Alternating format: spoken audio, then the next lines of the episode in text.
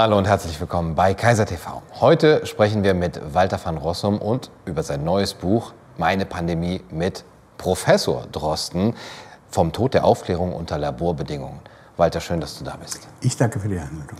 Ja, meine Pandemie mit Professor Drosten. Warum gerade Drosten? Warum nicht einer der anderen Köpfe? Was fasziniert dich an Drosten so sehr, dass du nicht Lauterbach, Wieler oder Spahn genommen hast? Das traue ich mir nicht zu, über Lauterbach ein Buch zu schreiben. Äh, das, äh, das ging jetzt zu weit.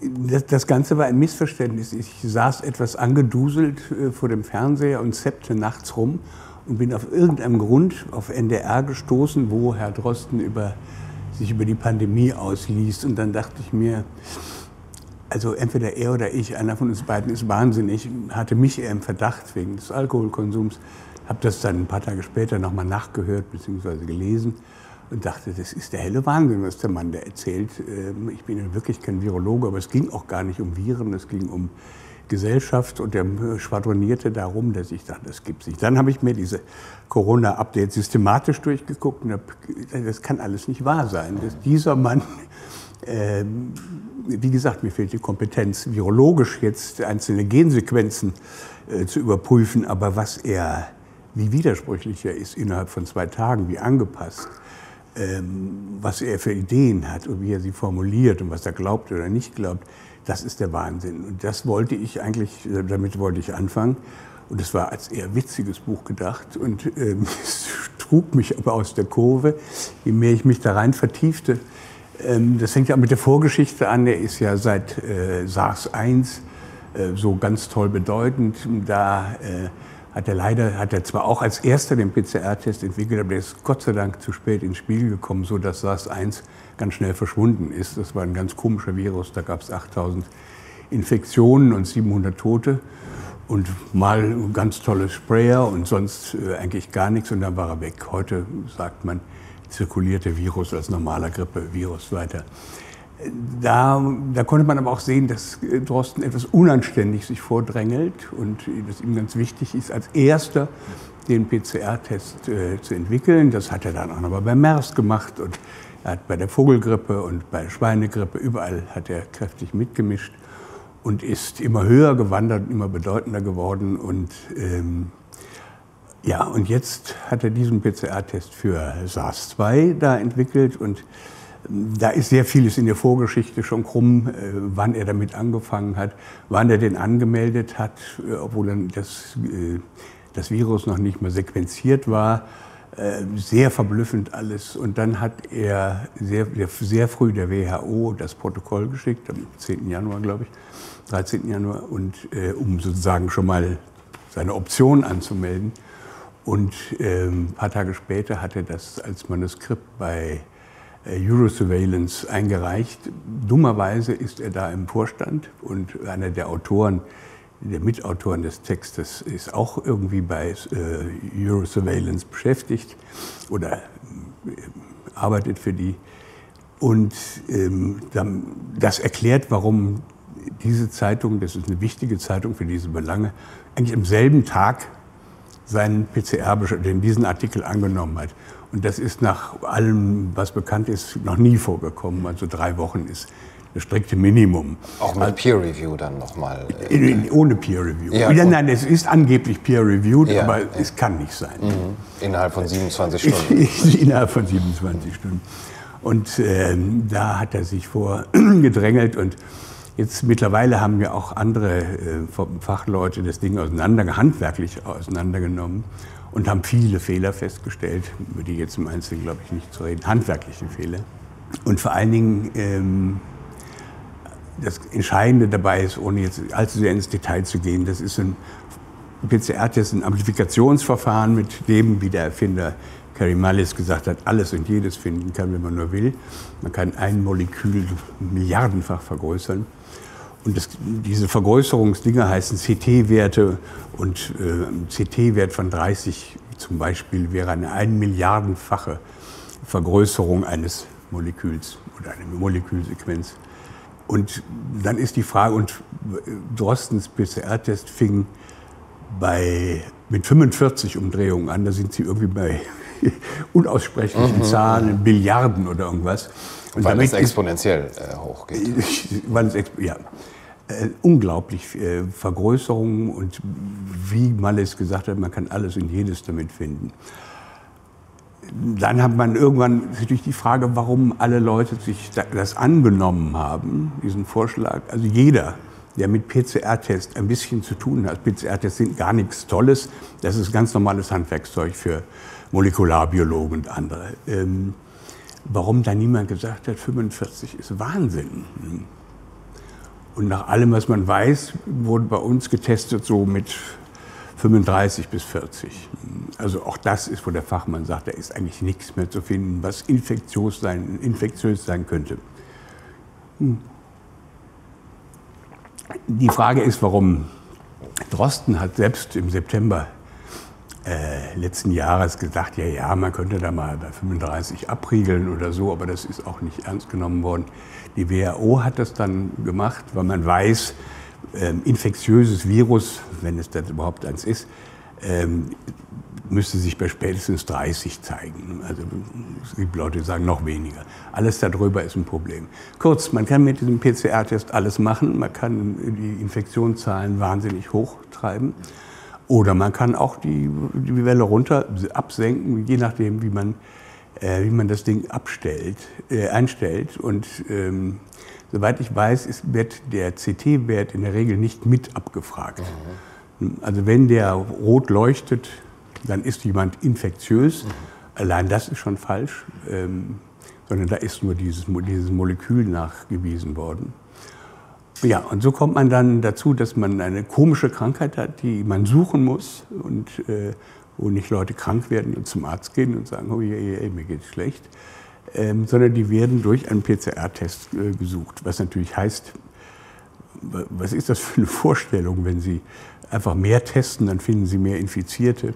Das ist ähm, eigentlich völlig absurd, ebenso wie die allerletzte Coda, äh, dieses PCR-Test, ähm, ob man an oder mit äh, Corona gestorben ist. Auch das ist eine Formulierung, die ich in keinem anderen Zusammenhang mhm. je gehört habe mhm. und die, glaube ich, völlig wahnsinnig ist. Ja. Wie schätzt du denn die Rolle von Drosten in diesem ganzen Schauspiel ein? Ist er jemand, der da im Grunde genommen die Fäden zieht oder dem das bewusst ist?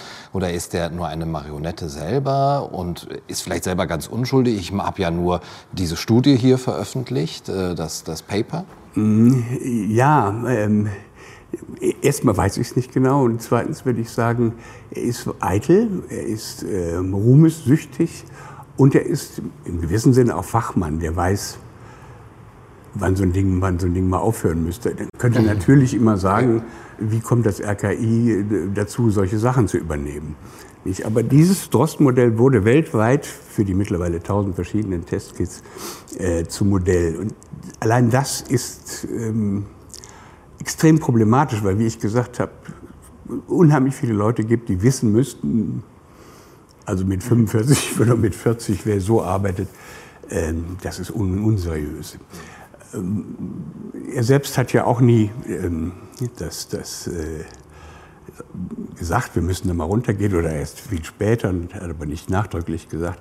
Ich glaube, er ist ein, ein nützlicher Idiot, ähm, aber er ist ein Mitspieler, der übrigens, das versuche ich in meinem Buch zu zeigen, ganz am Anfang dieser NDR, der Coronavirus-Updates, die ab 26. Februar auf Sendung gehen, da gibt es in Deutschland, glaube ich, drei angeblich Infizierte, ähm, wo er immer er abwiegelt. Er sagt noch kurz vor dem ersten Lockdown, die Daten geben das nicht her. Aber er macht auch immer in seiner äh, schrecklich schaurigen Schillerrede, Gedenkrede oder äh, sagt er immer, ich kann nur beraten und Politik muss entscheiden. Also er zieht sich immer aus der Verantwortung, aber es gibt eine wissenschaftliche Verantwortung. Ja. Ja. Und das gilt natürlich für die ganze Community. Es ist, wieso reden Leute vom, äh, vor laufenden Kameras davon, dass es alles richtig ist?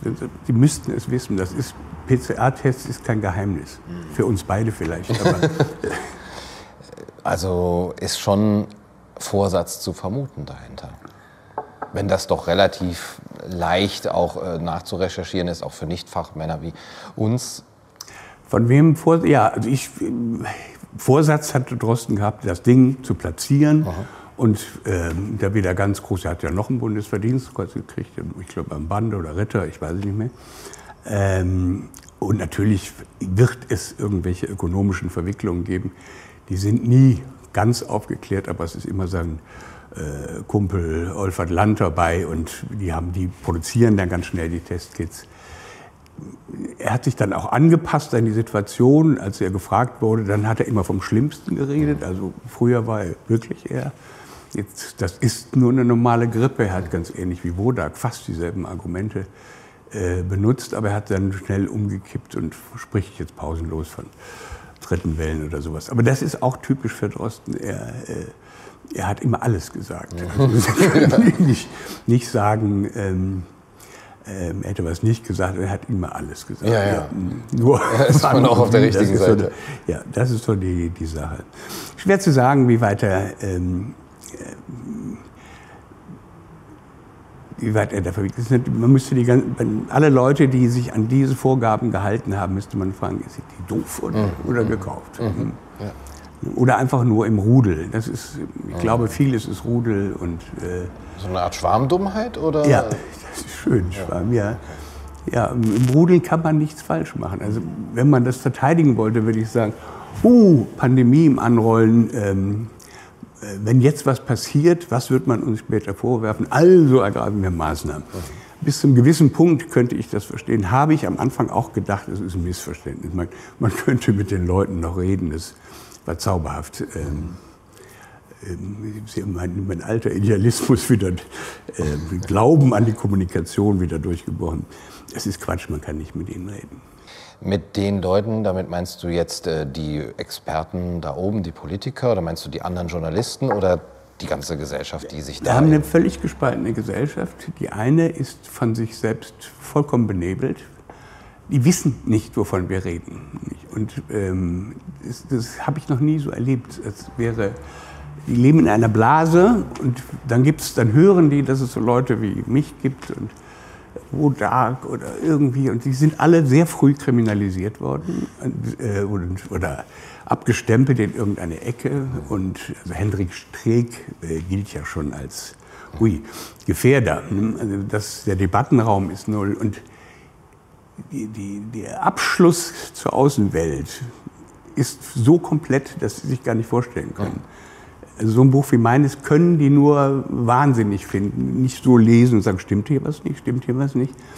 Das ist wahnsinnig für die. Das ist, und wir haben vielleicht den Vorteil, beide Welten zu beobachten. Ähm, also wir wären kommunikationsfähig, die sind nicht kommunikationsfähig. Es gibt keine Brücke. Gar keine. Ja. Ich sehe zumindest keine. Mhm. Das ist äh, super beängstigend, ja. weil äh, mich schrieb eine Ärztin an, die, die sagte, habe Ihr Buch gelesen, ich finde das alles fabelhaft, aber für mich gibt es nur ein Problem, wie kommen wir da raus? Und die ist auch in solchen äh, Ärzten, die sich da zusammengefunden haben und äh, versuchen wollen, andere Vorschläge zu machen, also sich etwas Gehör zu verschaffen, minimal. Aber es ist äh, chancenlos. Mhm. Auch wenn man ein Buch schreibt, also wenn du so defetistisch das siehst, äh, aber trotzdem ein Buch schreibst, ist da nicht doch irgendwie die Hoffnung dahinter, ich wecke sie jetzt auf.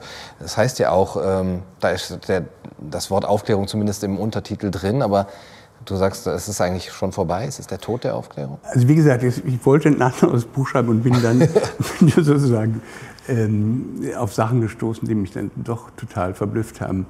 Ähm, es ist auch Selbstverständigung, ähm, also für mich. Und Selbstverständigung, wir haben sozusagen ganz viele sehr zersplitterte und dank so Leuten wie dir großartige Interviews und Stellungnahmen und so, aber es ist, zerfällt alles und ich versuche eine Art ähm, Gegennarrativ ähm, aufzubauen, also einen Zusammenhang, in dem es Elemente gibt, die, die ich, wie erklärtermaßen spekulativ sind, die kann ich nicht beweisen. Aber ich sehe einfach, es stimmt so viel nicht. Und wo immer man hinfasst, stimmt eigentlich nichts. Und das deutet auf etwas hin. Und dann frage ich mich, auf was könnte das hindeuten? Und dann, so, deshalb, äh, aber wie gesagt, das ist Spekulation. Ähm, ja, und ich merke es ja auch an Lesern, dass, dass äh, Leute wirklich dankbar sind, für dass ein Zusammenhang mal erzählt mhm. wird. Man kann ja was über den PCR-Test sagen und man kann was über Medien sagen, man kann was über Politik sagen, aber sozusagen die hintereinander mhm. zu schalten, mhm. das war der Versuch. Ja. Also Zusammenhänge herzustellen ist heute oft schon äh, unter dem Ruch der Verschwörungstheorie. Ähm, ich schätze, dass dir dieser Vorwurf auch schon öfter mal begegnet ist. Ähm, er ist so dämlich, dass ich mich gar nicht mehr darauf antworte. Müssen wir hier auch äh, uns nicht in dieser Richtung verteidigen. Aber wenn man eine Figur wie Drosten sieht und dann auch seine Rolle jetzt betrachtet, auch in seiner Vorgeschichte, die du skizziert hast, auch seine ja, akademische Ausbildung, die ja ähm, nicht ganz unzweifelhaft ist, dann ähm, kommt einem der Verdacht, dass da hier schon sehr früh jemand an eine bestimmte Position lanciert worden ist, um dort auch eben steuerbar zu sein. Teilst du diesen Verdacht? Ich finde es schwer, sowas zu sagen, aber ich, es kann kaum anders gehen. Also das, was mich ja so überrascht hat bei den Recherchen, ist, wie weit das eine Vorgeschichte hat. Also zum Beispiel diese von mir bereits angedeuteten Pandemien des 21. Jahrhunderts, das waren keine. Das waren kleine Übungsfelder äh, mit einem irrwitzigen medialen Aufgebot dazu. Also das, die haben da auch schon mal ganz tief Luft geholt und äh, jetzt gezeigt, was sie gelernt haben. Ähm, und so viele Leute arbeiten an, an Elementen dieses ganzen Dings. Das sind die berühmten Pandemieübungen und ähm, die, die es in den letzten 20 Jahren gab. Es, es ist dieser in meinen Augen irre Bill Gates mit seinem Impffanatismus und seinen vielen Milliarden, die er da reingesteckt hat. Er kontrolliert eigentlich weltweit das Impfgeschäft. Ähm, die WHO gehört ihm zu 20 Prozent. Dann kommen diese Geschichten wie dieses äh, digitale Identität. Das hängt auch wieder mit dem Impfen zusammen, denn wenn man geimpft wird, braucht man einen Ausweis und in der sogenannten dritten Welt haben die meisten Leute keine Ausweise. Also kann man denen irgendwelche äh, entweder Medaillen umhängen oder kleine Ausweise machen. Ähm, dann gibt es die digitale Geld. Das wird eine Anstrengung, die äh, die auch seit 20 Jahren sehr konsequent läuft. Wir sind ja gerade sozusagen am Weg dahin, alle diese Sachen schon äh, zu, zu übernehmen, also auszuprobieren. Und äh, ja, und dann am Schluss äh, äußere ich ja den Verdacht, dass die WEF mit ihrem selbst angekündigten Great Reset damit was zu tun hat. Und weil ich, man kann sehr genau sehen, wie weit die äh, das Weltwirtschaftsforum da schon sich bei der UNO eingekauft hat, also an diesem bestehenden Global Governance ähm, Verein, der nie funktioniert hat, und sozusagen den zu kapern als politischen Arm. Und dann stellt man fest, was ich vorher auch nicht wusste, und das ist eigentlich unverzeihlich, dass ähm, das Weltwirtschaftsforum das der mächtigste Verband auf Erden ist ähm, und der, der total gut funktioniert ist der Zusammenschluss der tausend reichsten Konzerne. Es gibt keinen Konzern, den Sie kennen oder den wir beide kennen, der da nicht dabei ist. Und das repräsentiert eine Macht mhm. sondergleichen. Mhm. Und wie weit das alles koordiniert ist, ist, ist schwer zu sagen, das ist spekulativ. Aber wer könnte sonst sowas stemmen? Worauf läuft es hinaus? Und es gibt diese die Gefährdungsrisiken.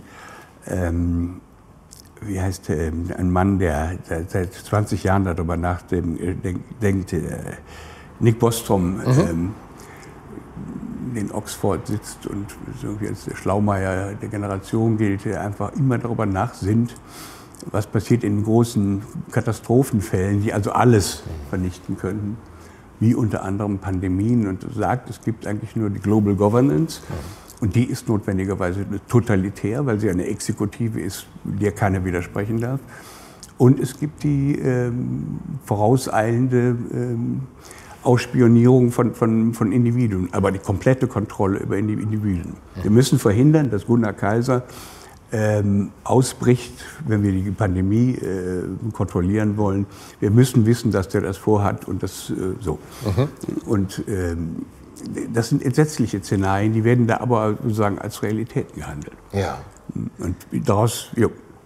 Also jetzt sind wir von einer Figur wie Drosten schon äh, zur globalen äh, Politik und zum Weltwirtschaftsforum gekommen.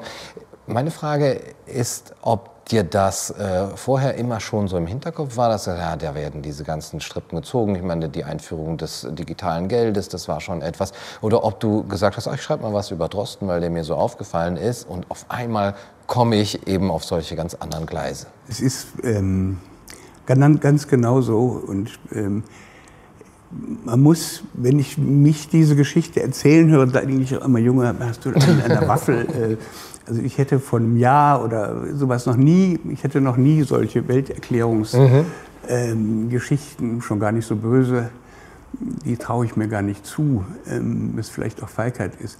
Aber man fängt an, da sich reinzuwurschteln und was ich in dem Buch aufzähle, ist ja nur eine Oberfläche ähm, an Vereinen. Das Schlimmste sind die Philanthropen, also ähm, die ganzen Milliardäre, die Stiftungen machen und was sie alles zuschussen.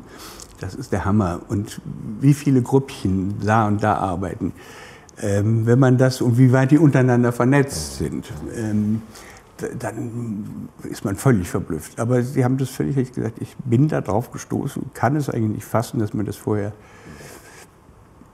äh, nicht mal im entferntesten dran gedacht habe. Eigentlich müsste man darüber das nochmal im, im Detail ausarbeiten. Mhm, mh, ja. Du hast jetzt eben erzählt, dass die ähm, ähm, Pandemien der, der vorherigen Jahre und Jahrzehnte eigentlich keine waren, aber dass man da schon so mal ein bisschen naja, entweder geübt hat oder man hat eben gemerkt, was müsste man jetzt anders machen, um so eine weltweite Pandemie auch wirklich zu zünden. Ein großer Teil ist meines Erachtens die Rolle der Medien derzeit. Und wenn du das so erzählst mit äh, ähm, den Widersprüchen, die Drosten zum Beispiel liefert oder den sehr leicht zu recherchierenden Hintergründen zum PCR-Test und die Medien das aber nicht ähm, äh, ja, wirklich transportieren und kommunizieren, da äh, stellt sich mir die Frage, ob da nicht eben auch die, diese große Macht der, ähm, des Weltwirtschaftsforums sich auch mal hier und da eben bei den Medien irgendwo bedient hat und gesagt hat, ähm, wenn wir euch noch äh, auch auf Linie bringen, dann kriegen wir das durch. Also das glaube ich nicht, weil ich glaube, man muss die nicht auf Linie bringen, die mhm. sind vorauseilend. Mhm. Ähm, die haben beim ersten An Möglichkeit einer Pandemie, haben die einen medial roten, roten Teppich ausgerollt, den gibt es überhaupt nicht. Der ist, mhm. Es ist völlig gegenstandslos. Äh, Tagesthemen am 20. Januar 2020 mit ausführlichen Corona-Berichterstattung aufzumachen, während es 200 Leute auf der Welt gibt, die infiziert sind, äh, infiziert in Anführungsstrichen, mhm. ähm, und das in Fernost. Und eigentlich alle Fachleute sagen, das ist sehr unwahrscheinlich, dass das was ist. Und die, die ähm, es hängt, glaube ich, mit der ganzen Zwickmühle der Medien zusammen. Das äh, reicht weit zurück. Aber sie haben in dem Moment, wo das aufkam, die letzten Spurenelemente von Journalismus aus ihren Seelen entfernt und haben es vollkommen auf Missionarstum äh, umgeschaltet. Das hat mit irgendeinem Journalismus gar nichts mehr zu tun. Mhm. Das ist, äh, da ist nichts recherchiert, da ist nur nachgequatscht und, und vor allen Dingen, und sie halten alle draußen vor. Und nie waren sie wichtiger. Also die sogenannten Qualitätsmedien, die konnten wir ja zugucken beim Abnippeln. Ähm, das war ja ein Albtraum. Und auf einmal explodieren sie, sie werden wirklich wichtig. Mhm. Also für einen Großteil der Menschen ähm, sind sie, und sie sind völlig, also die, die, die, meisten Menschen in diesem Land, völlig im Griff der Angst, die da täglich auf allen Kanälen versendet wird. Brutal, roh, äh, vollkommen irres Zeug. Und, ähm, aber ich glaube nicht, dass man sie, sie anstiften muss oder, oder das ist. Medien haben aufgehört, äh, plural zu sein. Das ist schon länger so. Wenn, wenn Sie einfach mal an die 90er Jahre denken, ähm, der Aufmarsch der NATO im, in Serbien was das für Diskussionen waren. Süddeutsche gegen Zeit und Frankfurter Rundschau gegen Frankfurter Allgemeine und sonst was. Alle Intellektuellen waren brr, brr, ähm, da ganz schwer am Kämpfen. Und äh, das ist im Laufe völlig verschwunden und es hat wahrscheinlich zwei Gründe. Erstens, weil überall der Neoliberalismus ähm, gewonnen hat oder sich aufmachte, noch mehr zu gewinnen. Und also in Deutschland war das dann diese Schröder-Fischer-Regierung. Und das Zweite ist, Medien sind in der Regel ökonomische Betriebe. Und sie haben gemerkt, als Partei verlieren sie Kunden. Man, sie schalten jetzt alle auf das sogenannte Objektiv. Und dann kommt dann der Faktenchecker und diese irrsinnigen Figuren raus, als, wo ich wirklich nur noch verzweifle, ähm, um sozusagen äh, nicht angreifbar zu sein. Der Nikolaus Brender hat als ZDF-Chefredakteur äh, mal eine Sendung, die gut funktioniert hat, frontal, ähm, da waren so zwei Typen, die haben sich immer Heu Hauser und Kienzler, ja. ja ähm, die haben sich dann gegenseitig gehauen mit links, rechts und mhm, so weiter. Mhm. Und die Sendung funktionierte auch. Und Brender wollte die, hat die untersagt oder abgesetzt, äh, weil er sagt, ich möchte nicht, dass meine Redakteure so unterschiedliche Ansichten haben. also als ob der Journalismus sich dann, ähm, der Paul Schreier hat mal mit einem Zeitredakteur geschattet und den gefragt, warum stellen Sie das denn, dass man über die Ukraine auch was anderes denken könnte? Äh, warum stellen Sie das denn nicht mal in Ihrer Zeitung dar? Da hat er gesagt, das würde die Leser verwirren. Ich glaube, das ist das Weltbild. Mhm. Also mhm. so eine Geschlossenheit, in mediale Geschlossenheit habe ich noch nie, hätte ich auch nicht für möglich gehalten. Mhm. Gleichzeitig gibt es ja aber eben einen großen Zustrom zu der unabhängigen Presse, wo man jetzt doch dann auch als Medienunternehmen sagen müsste, wir verlieren dauernd auch äh, an Anzeigenkunden, aber vor allem an Leserschaft. Äh, offenbar machen die anderen etwas richtiger als wir. Ist da vielleicht auch entweder eine Art Wille, dem Regierungskurs ähm, zu folgen oder sich an der Regierung irgendwie an, anzu, anzudienen oder auf der anderen Seite so eine, eine Lust an der Seuche, eine Lust am Untergang. Ich will da unbedingt, äh, dass es zu Ende geht und das, das beschwöre ich jetzt auch noch durch meine journalistische Arbeit. Ja, die, sie, sie nehmen sich selbst total wichtig und es kommt ihnen entgegen mit diesem ähm, Objektivitäts... Ähm, Mantra, was sie sich selbst verordnet haben. Also denn, äh, es gibt ja nur noch eine Meinung und es steht ja auch in einer anderen Zeitung nichts, wo man sagen könnte, das korrigiert das. Ähm, nein, sie sind völlig sich selbst verordnet. Sie sind eine so geschlossene Gesellschaft, dass sie uns nur kriminalisieren können oder sagen können, also Verschwörungstheoretik oder was immer sie sagen. Ähm, dann hat man so, so eine äh, gekaufte äh, Zensuragentur wie Korrektiv und, und, und, solche Leute, die wirklich dafür, die, die, suchen die Landschaft ab, wo erhebt jemand das und mhm. sagt was gegen den PCR-Text, mhm. zack, kommt die Widerlegung. Mhm. Ähm, wie ist es wirklich dieses nur fürs Publikum, also die ähm, hält keiner Überprüfung stand, aber für ihr Publikum reicht das. Mhm. Und es ist, es ist wahnsinnig. Mhm. Manchmal tut die mir auch leid. Das ist jetzt vielleicht ein bisschen großspurig, aber ähm, ja, völlige Unverständnis. Also jetzt, ich sage den Leuten, bitte, wir können gerne darüber reden. Reden wir über die Stelle. Ist, stimmt das nicht? Ist da irgendwas falsch? Mhm. Ähm, da kommt ein, es war da, ähm, das ist auch Hass. Also, merkt, mhm. das geht ganz schnell. Und man sieht es auch an den Leuten, die, die Zweifel haben, also die Corona-Leugner, die trauen sich ja auch gar nicht damit irgendwie aufzutauchen. Das ist ja wie in einer Flüsterkneipe. Mhm. Joe Sandby, wie halten Sie es denn? Oder so. Ne? Mhm. Ist, äh, ja. ja. Du hast da ja auch schon äh, relativ früh ähm, oder vor, vor einigen Jahren auch deine Konsequenzen daraus gezogen aus deiner Sicht auf den Journalismus. Mhm. Du hast äh, sehr gut äh, gelesene äh, Bücher wie äh, Meine Sonntage mit äh, Sabine Christiansen oder die Tagesshow geschrieben und dort auch schon harsche Medienkritik geübt. Würdest du in der Rückschau sagen, da hat sich eigentlich schon sehr viel abgezeichnet? Man hätte das schon sehen können, äh, was mit den Medien los ist, was dann heute eingetreten ist? Ja, im Rückblick ja, aber die, also die, die Bücher, die du gerade erwähnt hast, die sind gegenüber der, dem heute herrschenden Nichtjournalismus Makulatur. Also das ist, ähm, ich könnte da jetzt viele Beispiele nennen. Ähm, zum Beispiel, also 2010 äh, gab es ja die Schweinegrippe, das war ja auch wieder eine wahnsinnige Inszenierung, 200 Millionen Tote, war unglaublich. Impfen, impfen, impfen. Und ähm, es, es, war eine kleine Grippe, für 267 Leute sind, glaube ich, in Deutschland gestorben. Ähm, und da gab es, also zum Beispiel Monitor hat dann mal diese mediale Aufregung sehr kritisch aufs Korn genommen. Es gab auch andere Artikel, also sozusagen, es gibt in der Branche noch eine Art Selbstreflexion. Ähm, früher hatte das manchmal was Rituelles, dass man, wenn man sich an einem Krieg beteiligt hatte, zwei Jahre später irgendwo ein Feature im Fernsehen erschien äh, über die mediale Beteiligung, die dann nicht so äh, günstig äh, bewertet wird. Das ist alles weggefallen. Also, und zwar äh, sowas von weggefallen, wie ich es nicht für möglich mhm. gehalten hätte. Insofern, also dieser Totalitarismus, ich spiele nicht gern mit so Wörtern, der ist beängstigend. Mhm.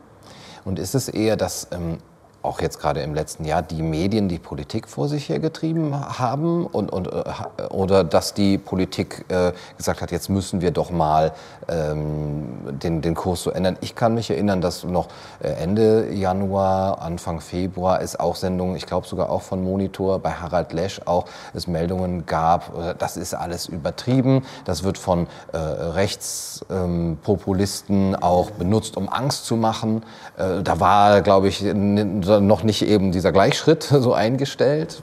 Wie erklärst du das? Ja, es ging immer sehr früh los. Also ich habe das immer so nachgezählt, die Tagesschau und Tagesthemen machen eigentlich ab 20. Januar. Das ist, da ist ganz fern in, in Fernost ein Virus, von dem man noch nicht viel weiß und hat 200 Leute infiziert oder irgendwas. Ähm, da sind die Schalten, die, und zwar täglich. Mhm. Ich kenne keinen vergleichbaren Vorgang. Also ähm, mit Drosten gehen sie am 26. Februar äh, auf täglich auf Sendung ähm, und auf allen möglichen Ausspielwegen. Da gibt es in Europa eigentlich noch äh, auch nur 200 Fälle oder sowas, mhm. vielleicht drei Tote oder also nichts vergleichbar mit irgendeinem einem äh, Maß. Ich habe am Anfang auch gedacht, die Medien treiben die Politik vor sich her, ähm, zwingen, setzen unter einen wahnsinnigen Druck. Es gab keine Sendung, reichen, die nicht endete mit der Frage oder begann mit der Frage, reichen die Maßnahmen auch? ähm, was immer man gemacht hat, ähm, reicht das auch. Und ähm, mittlerweile kann ich nicht mehr sortieren, was zuerst kam. Also da ist eine, eine, eine Gleichschrittigkeit äh, sondergleichen. Das, das, dies, warum übernimmt man ein Lockdown-Modell, was es noch nie in der Geschichte gegeben hat? Es gab äh, bekannte große Seuchen, es gab, da gab es Schulschließungen, es gab sogar Seattle war mal eine Weile ähm, ziemlich stillgelegt, für ein paar Wochen, für ein paar Tage oder so, äh, bei, äh, bei der spanischen Grippe. Aber es gab nie etwas Ähnliches wie das, was in Wuhan oder in der Provinz äh, Hubei geschehen ist, also das totale Abriegeln von 22 Millionen Leuten, glaube ich, angeordnet und kontrolliert vom Parteichef persönlich, der ab ganz Anfang Januar die Leitung der Pandemiebekämpfung übernommen hat, persönlich. Und dann dieses Modell und ähm, nach Mitte März, nach sechs Wochen, äh, konnte man sagen, vorbei. Mhm. Niemand hat das hier kontrolliert. Es ist sehr unwahrscheinlich, weil nur die Hälfte, eigentlich knapp die Hälfte, nee, etwas mehr als die Hälfte der Leute, in, die infi als infiziert bekannt waren, in äh, Wuhan gelebt haben. Und äh, die anderen verstreuten sich auf ganz China und äh, sie haben ja nicht überall Lockdown gemacht. Niemand hat diese Geschichte kontrolliert. Äh, niemand hat mal nachgefragt, hm, äh, kann das überhaupt funktionieren? Und wir haben dann aber weltweit, also von äh, Peru bis äh, Mongolei, das ist einer meiner Lieblingsbeispiele, von Kenia bis, bis sonst wohin, ein Modell übernommen, was, glaube ich, im Vorhinein schon klar war, für viele Länder den Todesstich ja. versetzt. Also afrikanische Länder, die von Tagelöhnerei leben, können nicht das stillstellen. Da weiß man sofort, da bricht der Hunger aus und die Pest und sonst was. Das ist dann mit Vorsatz und vor allem, wo in Afrika ja auch relativ wenig Fälle überhaupt vorkamen. Mhm. Dieses Phänomen hat mich immer ähm, äh, noch zu wenig in dem Buch beschäftigt, aber jetzt im Nachhinein, ähm, ich habe das nochmal sehr genau nachgelesen. Es gibt nichts, es gibt auch in, der, in den Pandemieübungen nicht mal dieses Modell es gibt es in keinem Pandemieplan. Also mal Schulschließungen in, in Bezirken, ja. das ist schon das Höchste. Und die WHO hat ja in höchsten Tönen das chinesische Modell dann ganz früh gelobt als unglaublich und China als Modell überhaupt für den Umgang mit solchen Fragen. Ähm, aber ob die Chinesen aufgehört haben zu testen oder ob sie anders getestet haben oder ob sie gelogen haben, äh, das hat keinen mehr interessiert. Ja, ja. Und seitdem diskutieren wir eigentlich nur darüber, wie, viel, wie chinesisch müssen wir ja, noch werden. Das ist der Spielraum der Diskussion, also sozusagen der Pluralismus. Ne? Äh, kann man da einen Laden aufmachen und den nicht oder sowas. Und nicht nur bei Fragen des Lockdowns, auch was ich mitbekomme generell bei äh, Fragen wie ähm, die Wirtschaftspolitik sein soll oder die Gesellschaftspolitik, dass sich zum Beispiel in der FAZ gefragt wird, ist unsere offene Gesellschaft überhaupt noch mit der parlamentarischen Demokratie in der Lage, wenn wir jetzt die Erfolge des chinesischen Modells sehen, sollten wir nicht chinesischer werden? Das ist, ja. wir sind es. Also wir können natürlich noch chinesischer werden. Mhm. Äh, nur das sind der Gesellschaften, die sich demokratisch schimpfen und China natürlich eigentlich als No-Go-Area gilt, was Politik und Gesellschaft mhm. angeht. Ähm, und trotzdem übernimmt die Gesellschaft geschlossen dieses völlig unüberprüfte Modell. Und ähm, diese Frage, die dann FAZ kam, das ist die Frage, die die, die ganzen Pandemie-Wegbereiter oder Pandemieplaner, Beschwörer ähm, Auguren eigentlich diese Frage stellen die ganze mhm. Zeit. Mhm. Wer ist die Instanz, mhm. die global agieren kann, exekutiv, funktional und auch im Inneren? Also genau das wird praktiziert, sozusagen mhm. Schrittchen für Schrittchen. Also ich glaube, wir hatten noch keinmal China, aber es, ist, äh, es reicht. Wie kommen wir da raus, wenn überhaupt, äh, wenn die Aufklärung schon gestorben ist? Ist sie schon gestorben? Haben wir noch äh, eine Chance, das abzuwenden? Ich wage keine, äh, keine Prognose. Ich bin sehr pessimistisch. Ähm, ich glaube, man betreibt im Moment so eine Politik der Zerrüttung. Mhm. Also die, der Ausnahmezustand wird die Normalität. Wir, wir, wir üben das, dieses, allein dieses irre Maskentragen ähm, wenn Leute auf der Straße gehen in 100 Meter Entfernung. Übrigens sehr lustig, was Drosten über Masken alles erzählt hat. Ähm, und, Damit hält man das nicht auf. Und dann kommt das Ökonomische. Die, die, die, äh, es, es, wird einen wahnsinnigen Kollaps geben von, von vielen Sachen. Diese 5 Prozent weniger Bruttoinlandsprodukt, also das ist alles irre komischer Quatsch. Es werden hunderttausende Betriebe kaputt gehen. Und ähm, man sieht es an, den, an diesen Rettungsmaßnahmen von den äh, Überbrückungsgeldern, Novemberhilfe, Dezemberhilfe, das sind 14 oder 15 Prozent ausbezahlt.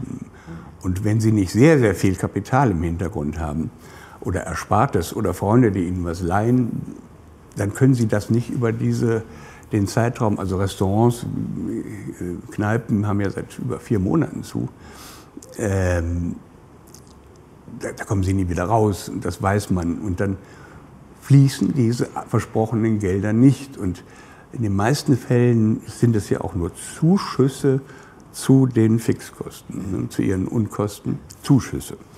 Äh, wovon sie leben, ist, dann kommt gar nicht mehr vor. Also das können sie sich auch dann äh, irgendwie improvisieren. Äh, diese Ankündigung von Hilfen, das hält Leute noch gibt ihnen so ein bisschen Zuversicht. Das hält sie bei der Stange. Da kommt ja noch was. Und wenn ich jetzt hier einfach aufmache, dann verwirke ich vielleicht diese Hilfe, die seit Monaten nicht kommt. Und jetzt hat auch schon wieder dieser Altmaier gesagt, uh, es gibt Betrug und äh, deshalb müssen wir erstmal die Auszahlung wieder stoppen. Das ist unglaublich gegenüber den Leuten, die es betrifft. Und ich, es kann nur Absicht sein. Es sind auch viele Sachen, die sind, das Geld ist bewilligt, das Geld ist da, die Anträge sind bewilligt, der Überweisungsvorgang wäre, ähm, ich glaube, ein mechanischer Akt oder ein mhm. elektrischer Akt oder wie nennt man sowas. Mhm. Ähm, und da kommt nichts. Und das ist schon, aber diese Art von Zerrüttung, Stop and Go, äh, es gibt dieses Schöne von, von ich weiß nicht, wie den Mann ausspricht, Biderman oder Biedermann, mhm, ja. dem Psychologen, der hat mal so ein Szenario entworfen, wie man Leute äh, irre macht und, und, durch, durch ständige Angst. Das heißt aber auch gelegentlich mal wieder die Leine mhm, mhm. locker zu lassen und so weiter. Mit das passiert. Ja, ja. ja. Also kein Ausweg, kein optimistisches äh, Schlusswort für unser Gespräch? Es tut mir richtig leid, aber ich, ich sage, wir können nicht diskutieren, weil, weil, es gibt keine Gesprächspartner. Wir können untereinander diskutieren, was übrigens auch sehr ergiebig ist und interessant ist, ähm, weil es eben doch sehr viele verschiedene Sichtweisen noch gibt. Und bei, diese, bei uns gibt es Pluralismus, aber mit der Oberwelt kann man nicht mhm, reden. Mhm, und ähm, wenn der Laden mal irgendwann hochgeht, dann gibt es wahrscheinlich einen Bürgerkrieg, den ich jetzt auch nicht so richtig schön finde. Ähm, ich, ich, ähm, ich hoffe, dass, was, dass es gut geht, aber ich bin sehr schwarz. Walter, dann schließen wir mit diesem schwarzen Schlusswort. Ähm, vielen Dank für das schöne sehr. Gespräch. Und ähm, ja, wir haben dein Buch vorgestellt, Meine Pandemie, mit Professor Drosten im Rubicon Verlag erschienen. Das war's für heute bei Kaiser TV. Ich hoffe, es hat euch gefallen. Bis zum nächsten Mal. Macht's gut. Du, du, du